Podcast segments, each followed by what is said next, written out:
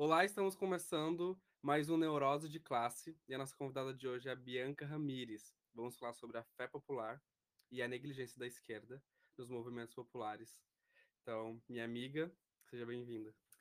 E aí, Carlton, muito bom estar aqui falando sobre esse tema que eu adoro. Eu tenho muita paixão mesmo e falo com muito entusiasmo. Prazer estar aqui. Muito obrigada pelo convite. Certo. Então vamos começar assim, é, para o pessoal te conhecer melhor, da onde você veio, qual é a sua base, é, por que, que você está aqui, por que, que eu te convidei. Então, é...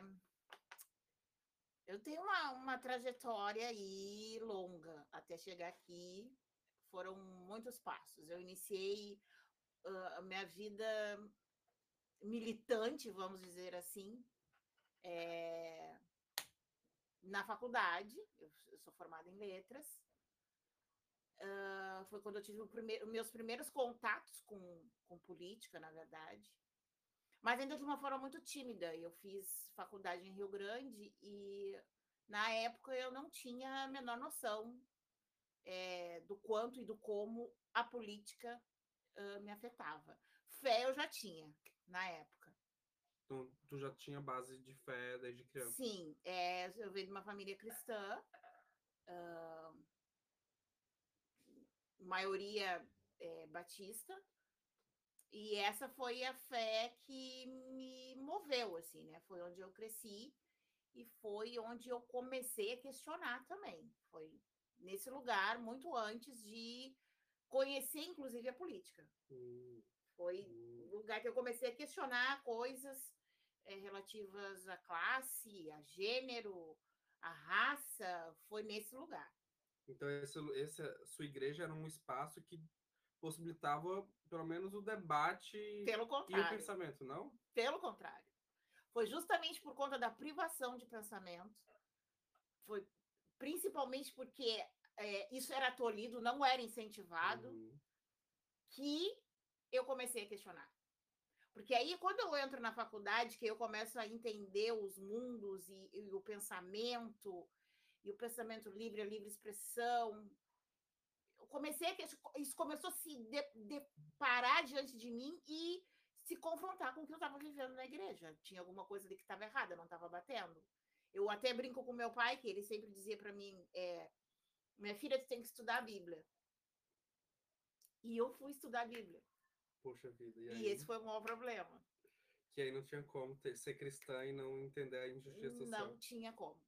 Foi justamente porque eu li a Bíblia, foi, justamente porque eu entrei em contato com a teologia que as coisas começaram a não tá batendo. Isso aí, esse discurso que eu estou ouvindo o pastor pregar, não tá batendo com o que eu estou lendo.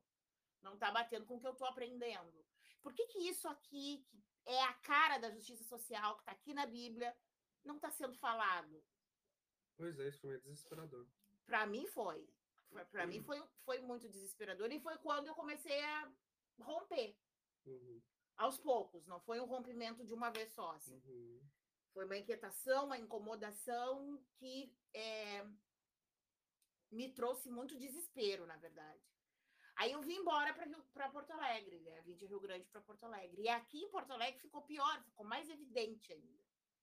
Diante de todo o caos social que a gente vê e, e diante das, da, das mazelas que estão na porta da igreja não acontece nada. Por que acontece isso? Onde é que está o foco da igreja? Eu tenho uma teoria que, que eu acredito que a igreja, de modo geral, assim, né? Falando de igreja enquanto instituição, uhum. é, precisa dessas mazelas para poder botar a cabeça no travesseiro e dormir à noite. Porque é muito simples é, sair de casa no frio à noite para entregar sopa na rua uhum. e depois voltar para casa e dormir. Uhum. Mas postar nas fo as fotos no Instagram dizendo: olha só o que nós fizemos. Uhum. Óbvio que quem está com fome. Na ponta, o que importa é isso. Não, exatamente. Pronto. Né? É, é, eles querem comer. Deu. Quem está com fome quer comer. Mas quando tu vai discutir os motivos é, é, do porquê que essas pessoas estão na rua, a uhum. igreja não quer. Aí isso é coisa de esquerda. Isso é evangelho, né? Não é coisa de esquerda. Isso é evangelho, mas enfim. É, eu acho que esse é, é esse é um dos motivos. Quando eu vim para cá, me deparo com isso, e aí para mim não tem igreja para mim. E eu gostava muito da igreja que, que eu frequentava até então, assim. Que era uma igreja um pouco um, mais progressista do que a que eu vinha. Uhum. Mas ainda assim. Tinha uma visão, o foco era mais a é, alma. Do a alma, que a salvação. Do que a, exatamente. a conexão com a realidade que vivia. Exato. Então, enfim, era um problema. Mas eu, eu, e eu gostava muito, só que aqui não, não tinha essa igreja. Então eu fiquei uhum. ali, né? Flertando com uma igreja e outra, não ficando em nenhuma, porque não era a minha, a minha não eram bíblicos, né? Não, não era minha meta, eles não, o discurso não, não, não me contemplava. Até que, em 2015, eu conheci o Coletivo Abrigo. Uhum. É, o Coletivo Abrigo, que tem sede aqui em Porto Alegre, é, foi quem me moldou, vamos dizer assim, para eu ser isso aqui que eu sou hoje. Para questionar, uhum. inclusive, o próprio coletivo. Uhum porque sempre tive espaço para isso, né? espaços de discussão, espaços de debate, e uma, uma igreja que sempre se preocupou com o movimento social, com a justiça social. Eu disse, é aqui que eu vou ficar. Uhum. Foi ali que eu encontrei. Então, ali, as minhas leituras sobre feminismo, fe, feminismo negro, teologia negra, é, todos os, os movimentos é, as bandeiras que a gente diz que é da esquerda, uhum. eu descobri ali, uhum. eu li uhum. ali. Uhum. E, e, isso fez com que eu me, me, tornasse a pessoa crítica que eu sou hoje. É, nunca larguei a academia, eu acho que isso também tem que ser dito, porque, afinal de contas, eu estou lá. E esses discursos todos acadêmicos, academicistas que eu escuto, batem de frente direto com as minhas pautas. Uhum. Então não, é, é, não tem como eu desvincular uma coisa da outra, sabe? É, agora mesmo, é, faz uma semana eu defendi a minha tese de doutorado. E na, na defesa, eu, a gente pode ter um, um, um exemplo do que, que é essa academia, sabe? Uhum. O elitismo acadêmico, o ego acadêmico, estava presente na mesa.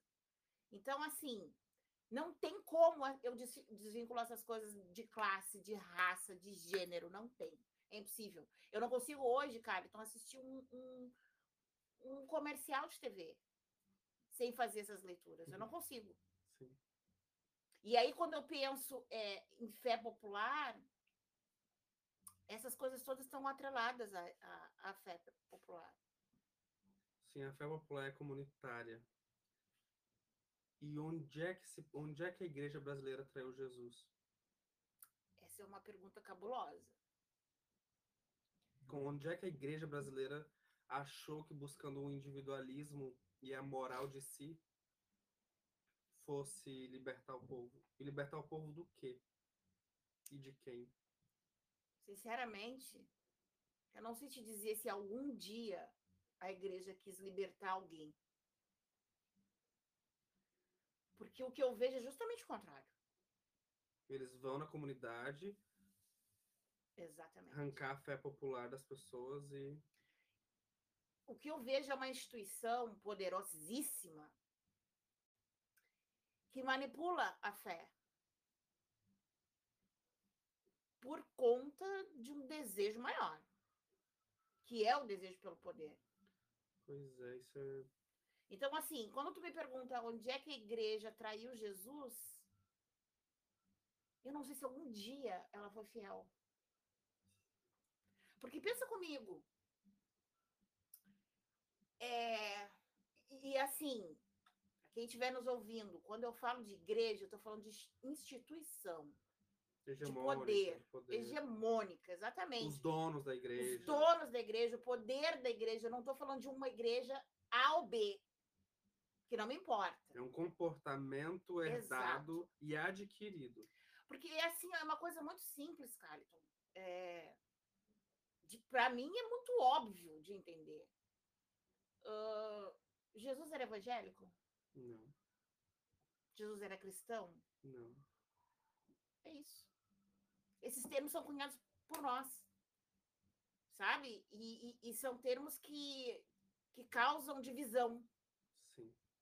São termos que causam opressão. Sim. Quando tu fala para qualquer pessoa, qualquer pessoa que tenha se desligado da igreja, tu vai chegar no mesmo problema.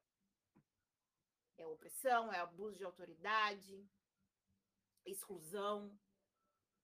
Porque a igreja ela se sustenta pelo poder que é dado a ela. Uhum. E qual é esse poder? É esse poder da manipulação, esse poder de aprisionar as pessoas, esse poder de decidir a vida das pessoas. Isso é poder. Uhum. Então, eu não sei te dizer sinceramente se algum dia a igreja foi fiel a Jesus, institucionalmente falando, eu vou Uhum. sempre reforçar isso, porque eu acredito numa igreja. Eu acredito em uma, Uhum. que não tem nada a ver com isso. Uhum. Eu acredito na, na igreja que Jesus é, anunciava e formou nele, mas não isso aí que está aí. Sim, Jesus fez um movimento muito importante que foi negar essa mesa de homens da sua época que construía e formulava a igreja e falou assim: não, eu vou pegar, eu vou na floresta, cortar minha própria árvore e criar minha própria mesa. E ele chama para compor, compor essa mesa todos os excluídos da sociedade. Exato. E por que, que esses homens brasileiros, normalmente brancos, eles excluem a fé popular e a população? Poder. Porque Jesus não almejava poder. Ele nunca almejou isso para ele. Então, acho que é, quando a gente pensa nesses homens que hoje comandam as igrejas, se a gente desvincular eles do poder, não sobra nada. Porque é é poder de tudo, não é só, só dinheiro, é poder de manipular e de controlar corpos. Uhum, E eles que decidem tudo uhum, na sociedade, eles que decidem as vidas na sociedade. É- são justamente essas pessoas que, que estão no poder hoje. E se não estão onde os nossos olhos alcançam, estão por trás de quem os nossos olhos alcançam. sim. Bom, a fé popular, ela em sua maioria sempre foi comunitária, sempre foi libertária, sempre teve uma moral em favor do outro. E quando pobres, pretos, favelados se unem contra alguma injustiça social, normalmente ganhamos. Por que a igreja brasileira, por que a fé popular é bolsonarista? Aí nós temos um outro problema, que eu acho que é o norte aqui da nossa, da nossa conversa, que é a questão da negligência da esquerda. Cara, eu tô vindo da periferia. Eu sou da periferia. Eu sou periferia. Então, eu falo de onde meus pés pisam. Eu não vou falar de uma realidade que eu desconheço. E na minha realidade, a esquerda com o discurso academicista e elitista dela não alcança a periferia. Mas ela sempre esteve lá. Sempre esteve lá. Primeiro, o que, que aconteceu? Por que, que a fé popular foi rápido para o bolsonarismo? Sendo que Eu- sempre estiveram lá. Tu perguntou onde que a igreja traiu Jesus. Eu acho que antes da gente responder essa pergunta, a gente tem que se perguntar, como tu fez agora, do porquê que a, a, a fé popular é bolsonarista. E para mim a resposta é porque a esquerda traiu a fé popular. Muito bom. Muito bom. Bah, muito bom. esse é o, é, é o para mim, o ponto-chave. A esquerda, com seu discurso academicista, Neoliberal. elitista, neoliberal, classicista, excluiu a fé popular. E aí, quando eu falo de excluir a fé popular, eu não estou falando só de excluir pessoas, eu estou falando de, de, de, de, dizimar do seu propósito, das, das suas ações, a própria fé popular. Vou te dar um exemplo. Quando a gente vê, é, como eu vi esses dias, uma postagem de um pastor lá falando um monte de bosta. E aí alguém falou nos comentários: como que tem gente idiota que pensa assim? Ah, um bando de ignorante, falou o outro. Ah, esses imbecis, não sei o quê. Cara, a gente está falando de um povo que vota. A gente está falando que esse povo imbecil, ignorante, idiota, é o povo que vota. E aí, se esse é o povo que vota, como que a gente vai tratar nós, enquanto esquerda, libertária? Como que nós vamos tratar as pessoas dessa forma? Porque aí é, é uma coisa muito simples, assim, de, de entender, né? É quase desenhar isso aqui. Na época da, da, da ascensão do Bolsonaro, foi quando me caiu a ficha. E te falo isso porque eu também já fui essa pessoa. De chamar as pessoas de idiota. Porque estão acreditando no discurso desse pastor. Aí me caiu a ficha. Eu pensei, um dia conversando com uma senhora na parada do ônibus, e aí ela falando, ah, tomara esse homem ganhar de uma vez para liberar as armas, não sei o quê, parará. Porque ela estava falando de que estavam acontecendo muitos assaltos na, na avenida onde passava o ônibus de manhã cedo, quando as pessoas iam para o trabalho. E eu olhando ela assim, ela falando com outra senhora. Eu disse, mas tu nunca vai conseguir comprar uma arma. Tu tá indo trabalhar de empregado doméstico, tu acha que tu vai comprar uma arma no Big? Eu disse, gente, por quê? E se vê nela, né? Quando você me disse isso, eu me vi nela. Eu Exato. falei, eu já estive nesse lugar. Eu disse, gente. Aí eu comecei ignorância. a pensar. Eu disse, por que, por que, que a, o meu primeiro pensamento foi, que estupidez. Sim, não tem dinheiro nem para Mal, mal tem um tri de ônibus. Sim. Cartão de ônibus. E aí eu me dei conta, eu disse, mas é exatamente isso, Bianca. Teu discurso não alcança ela. Porque ela é uma imbecil, uma ignorante. Quando eu entendi isso, eu entendi tudo. Por que, que, a esquerda não alcança? Por que, que, a esquerda não abraça? Por que, que a fé popular se sentiu traída pela, pela esquerda? Porque a esquerda só lembra da, da, da fé popular em época de eleição. Sim. Ama no discurso, mas odeia em suas práticas. Exatamente. Só que os bolsonaristas Estão lá sempre. Estão lá. Onde a esquerda sempre esteve. A diferença é o quê? Afeto. Afeto. Por que, que a esquerda excluiu o afeto das suas práticas? Eu não consigo entender isso também.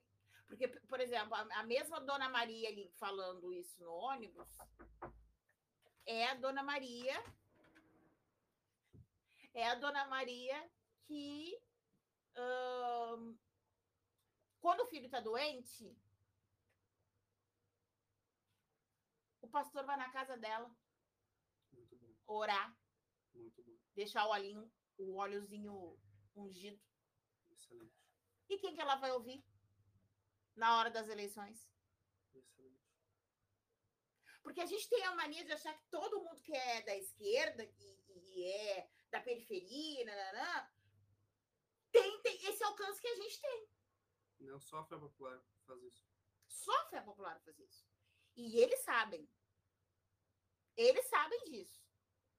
A direita bolsonarista entendeu o que a gente não entendeu. Que a fé popular faz isso, que o afeto na fé, fé popular faz toda a diferença. Sim. E o afeto na fé popular faz toda a diferença.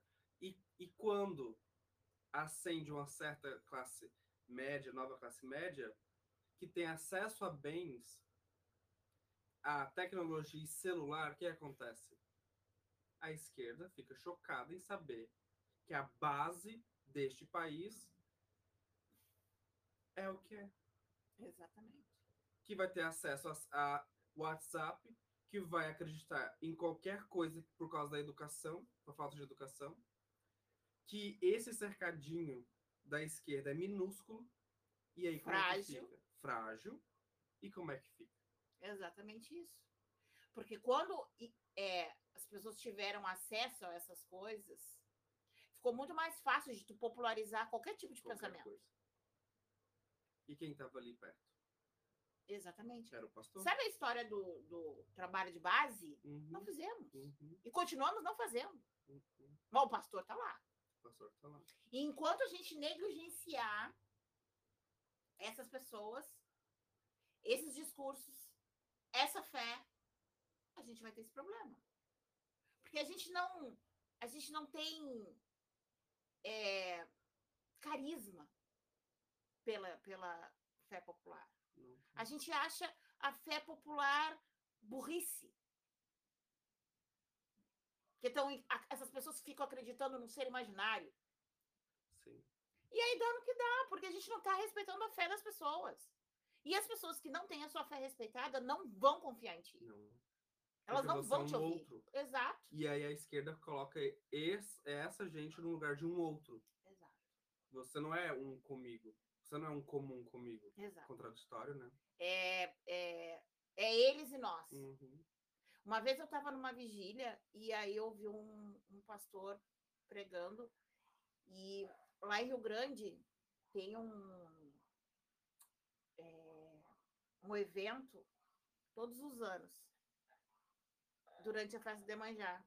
Uhum. Da madrugada do dia 1 para o dia 2 de fevereiro. Todos os anos.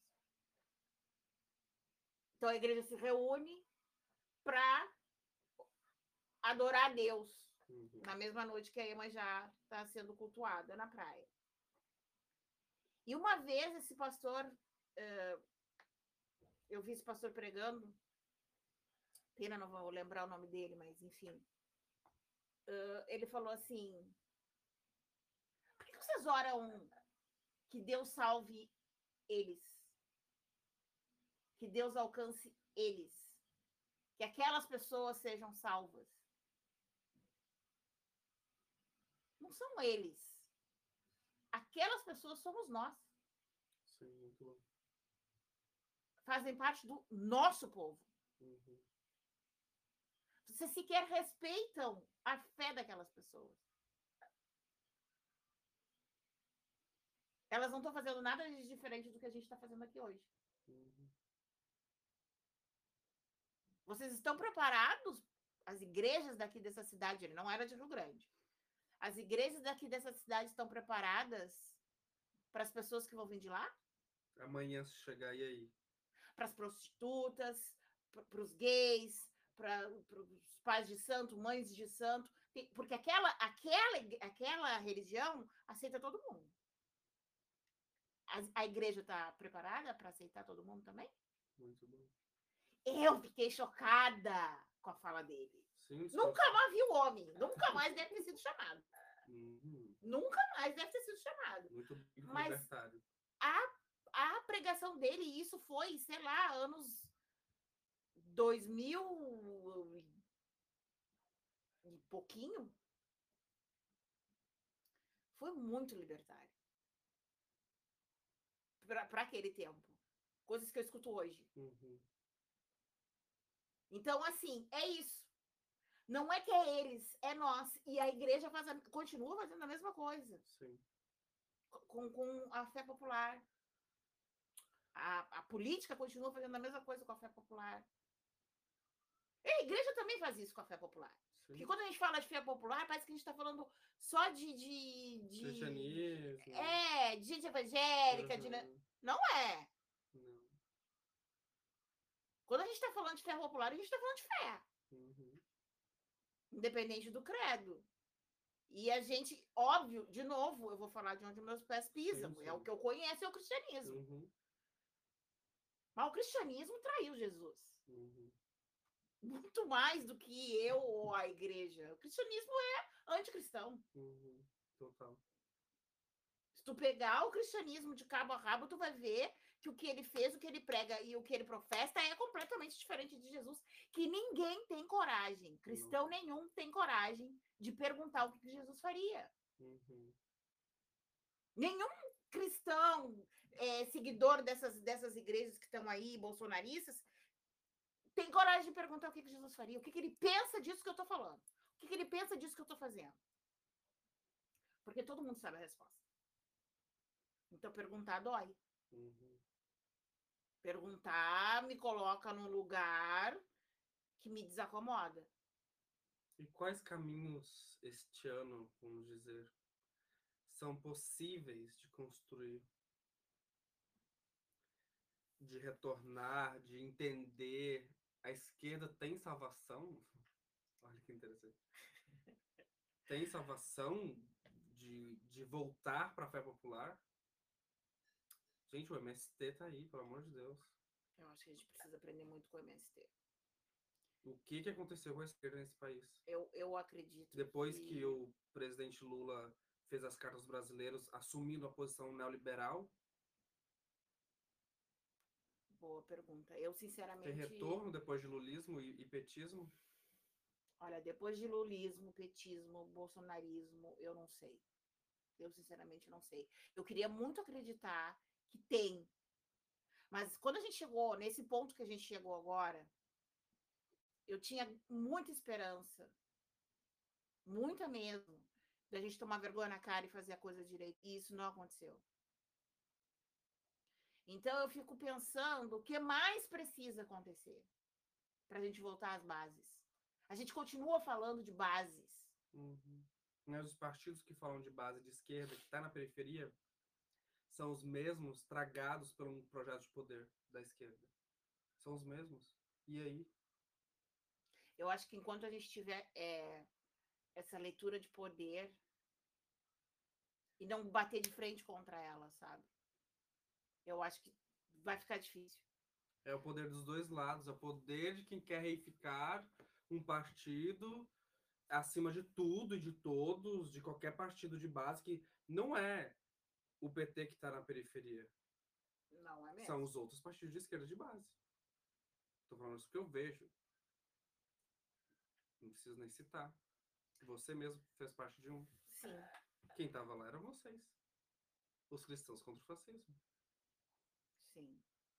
De novo. Como retornar? Qual é o caminho possível para a gente pensar voltar às bases. A voltar às bases de uma fé popular emancipa, emancipadora que, que entenda a demanda popular, comunitária, que vai lutar contra as injustiças sociais. Um grande exemplo, Lei Maria da Penha. Outro, temos vários exemplos nacionais de quando a fé, quando o povo se une contra a injustiça social. Eu acho, Carlton, que no ponto que a gente chegou, é, a gente mesmo primeiro precisa voltar para as próprias bases. Eu acho que a gente se, se distanciou das próprias bases. Antes de querer alcançar a fé popular, a gente vai ter que voltar para as próprias bases. Aquilo que nos trouxe até a esquerda. Sim. Sabe? O, o, o, caminho que nos trouxe até a esquerda. Eu, eu acredito que depois desse ano, esses últimos quatro anos estúpidos que a gente tem vivido, uhum. é, as pessoas estão, estão desesperadas, está todo mundo desesperado. Todo mundo. Tem os desesperados que não querem perder, e tem os desesperados que cansaram de não ganhar. E nós estamos aí, no meio. Então, eu penso que voltar. A gente tem um problema primeiro para resolver, que é as eleições desse ano.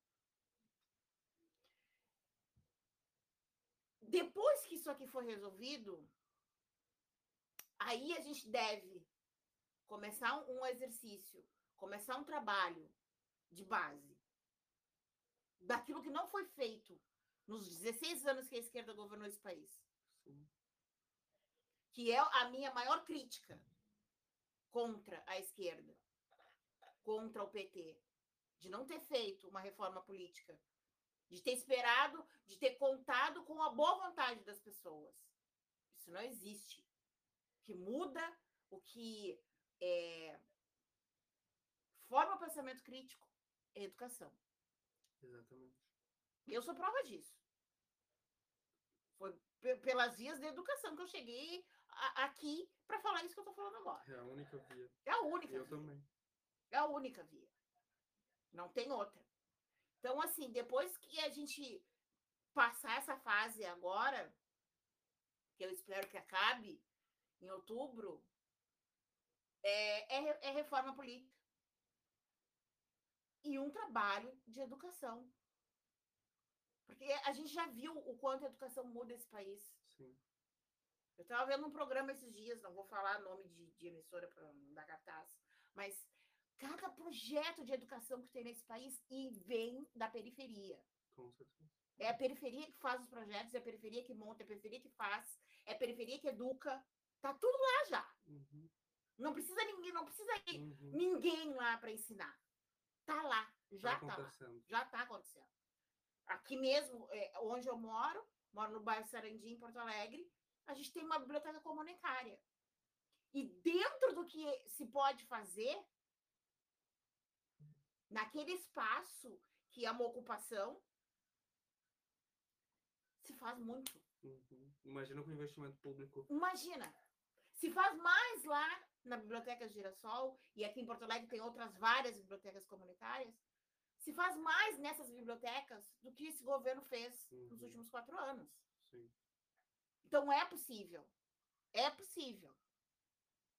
Só que dá trabalho. E tem que investir. Uhum. Tem, tem que investir. Porque o que eu vejo é isso: é, é falta de investimento e muito esculacho.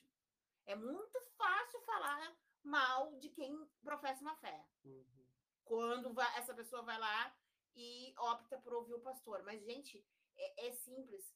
Essa pessoa vai ouvir o pastor que está lá quando o filho fica doente, quando falta o gás, quando não tem dinheiro para pagar uma luz, quando falta uma cesta básica? Ou vai ouvir a mim com meu discurso elitista chamando ela de ignorante, de burra, uhum. por acreditar em bolsonarismo? Uhum. É, é uma conta simples, lógica. Então, não tem muito mais o que pensar. A, a gente precisa investir em quem já está lá para que esse trabalho. Porque, assim, é, é, é, muito engraçado. A gente tem. O coletivo Abrigo tem um, um, um projeto no Beco, que é um lugar lá dentro do Sarandi. E a gente fez um, um levantamento assim para saber se as pessoas queriam falar sobre política. Uhum. Ninguém quer falar sobre política. Ninguém quis. Mas aí a gente perguntou assim, tá, e se a gente falar sobre saneamento básico? E se a gente falar sobre. Segurança. Segurança. Todo mundo quer. Alimentação. Todo mundo quer. Porque é isso. A política ela está tão distanciada da sociedade que as pessoas acham que isso não, não é política, que discutir essas questões não é política. Uhum. Isso é política. Uhum. Então, se eu levar qualquer representante político na periferia para falar dessas coisas, aí eles, aí eles ouvem. Uhum. Principalmente se não for em época de eleição. Porque em época de eleição eles já vão dizer, hum, tá aqui por causa de votos. Sim. Eles não são trouxas. Sim. Se a gente faz o trabalho de base, quer fazer isso sempre, as pessoas vão entendendo e vão incorporando o discurso.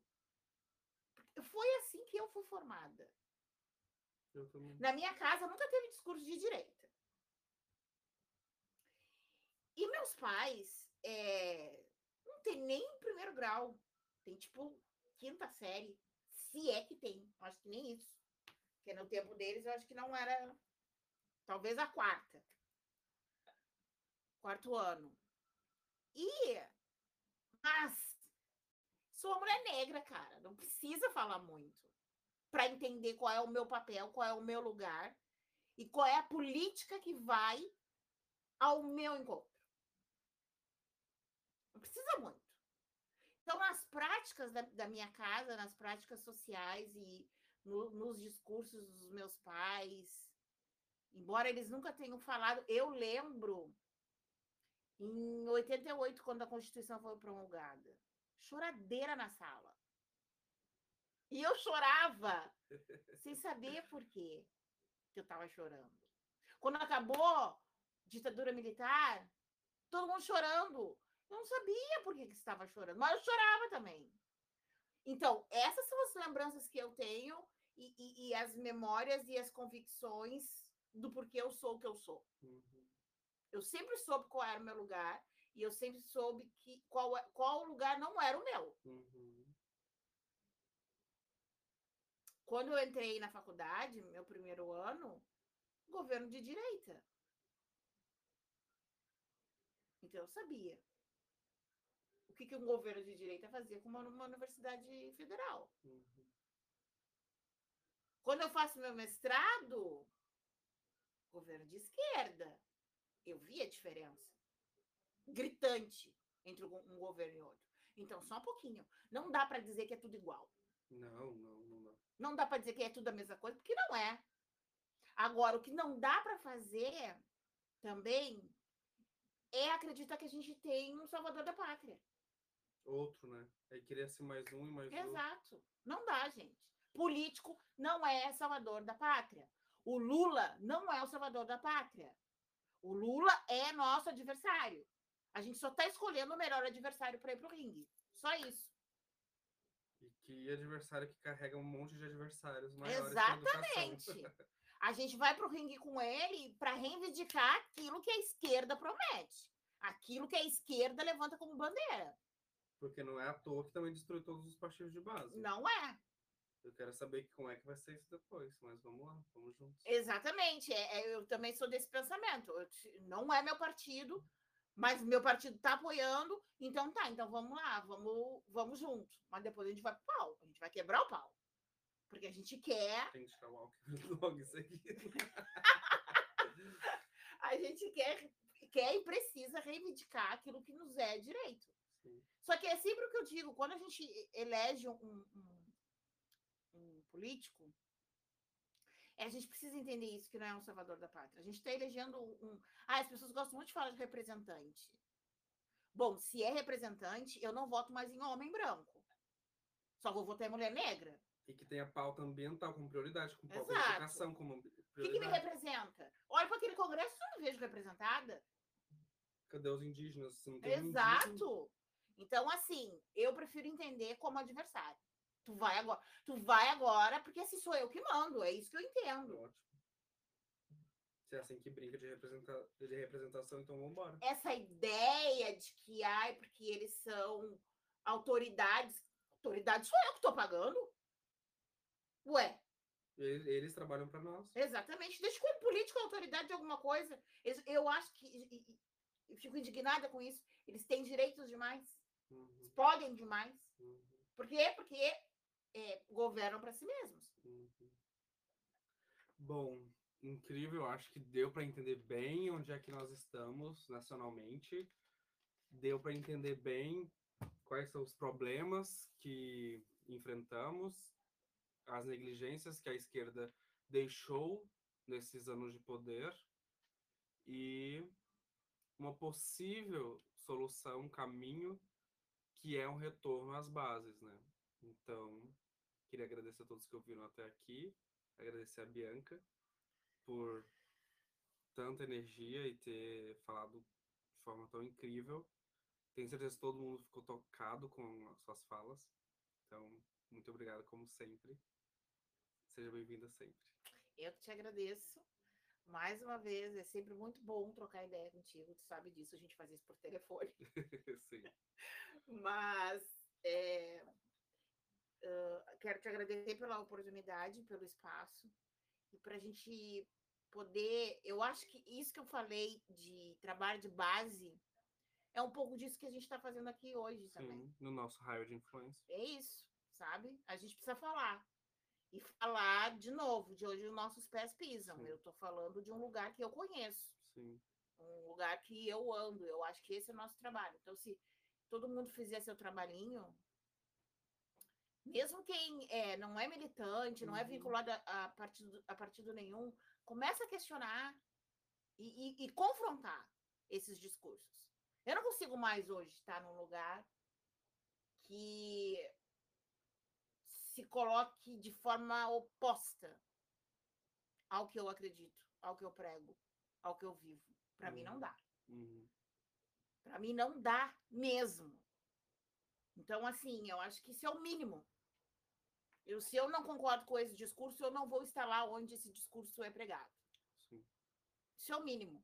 Eu não vou estar, por exemplo, É, eu, eu sempre digo isso, uma das bandeiras que eu tenho para mim, além da negritude, que eu não preciso falar porque vem antes Só de mim. existir. Exato, é só precisa existir, né? Mas a bandeira LGBTQIA+, para mim é uma bandeira muito forte, muito presente na minha vida. E detalhe, eu não preciso ser LGBT mais para essa bandeira. Isso é um recado para as pessoas, tá? Não precisa ser, por favor. É só ser contra Uhum. a, a discriminação. É, cara, eu não posso estar num lugar onde meus amigos LGBTs não são aceitos, não são Não tem como. Eu não consigo mais. Não faz nenhum sentido. Não consigo. Se eu entro num lugar e que eu penso assim, tipo, ah, mas aquele, aquele não seria bem-vindo, ou ela não seria bem-vinda, É um protesto de prática, né? de prática.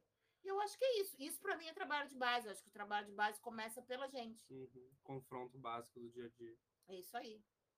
É, acho que, de fato, o confronto começa em mim primeiro. Uhum.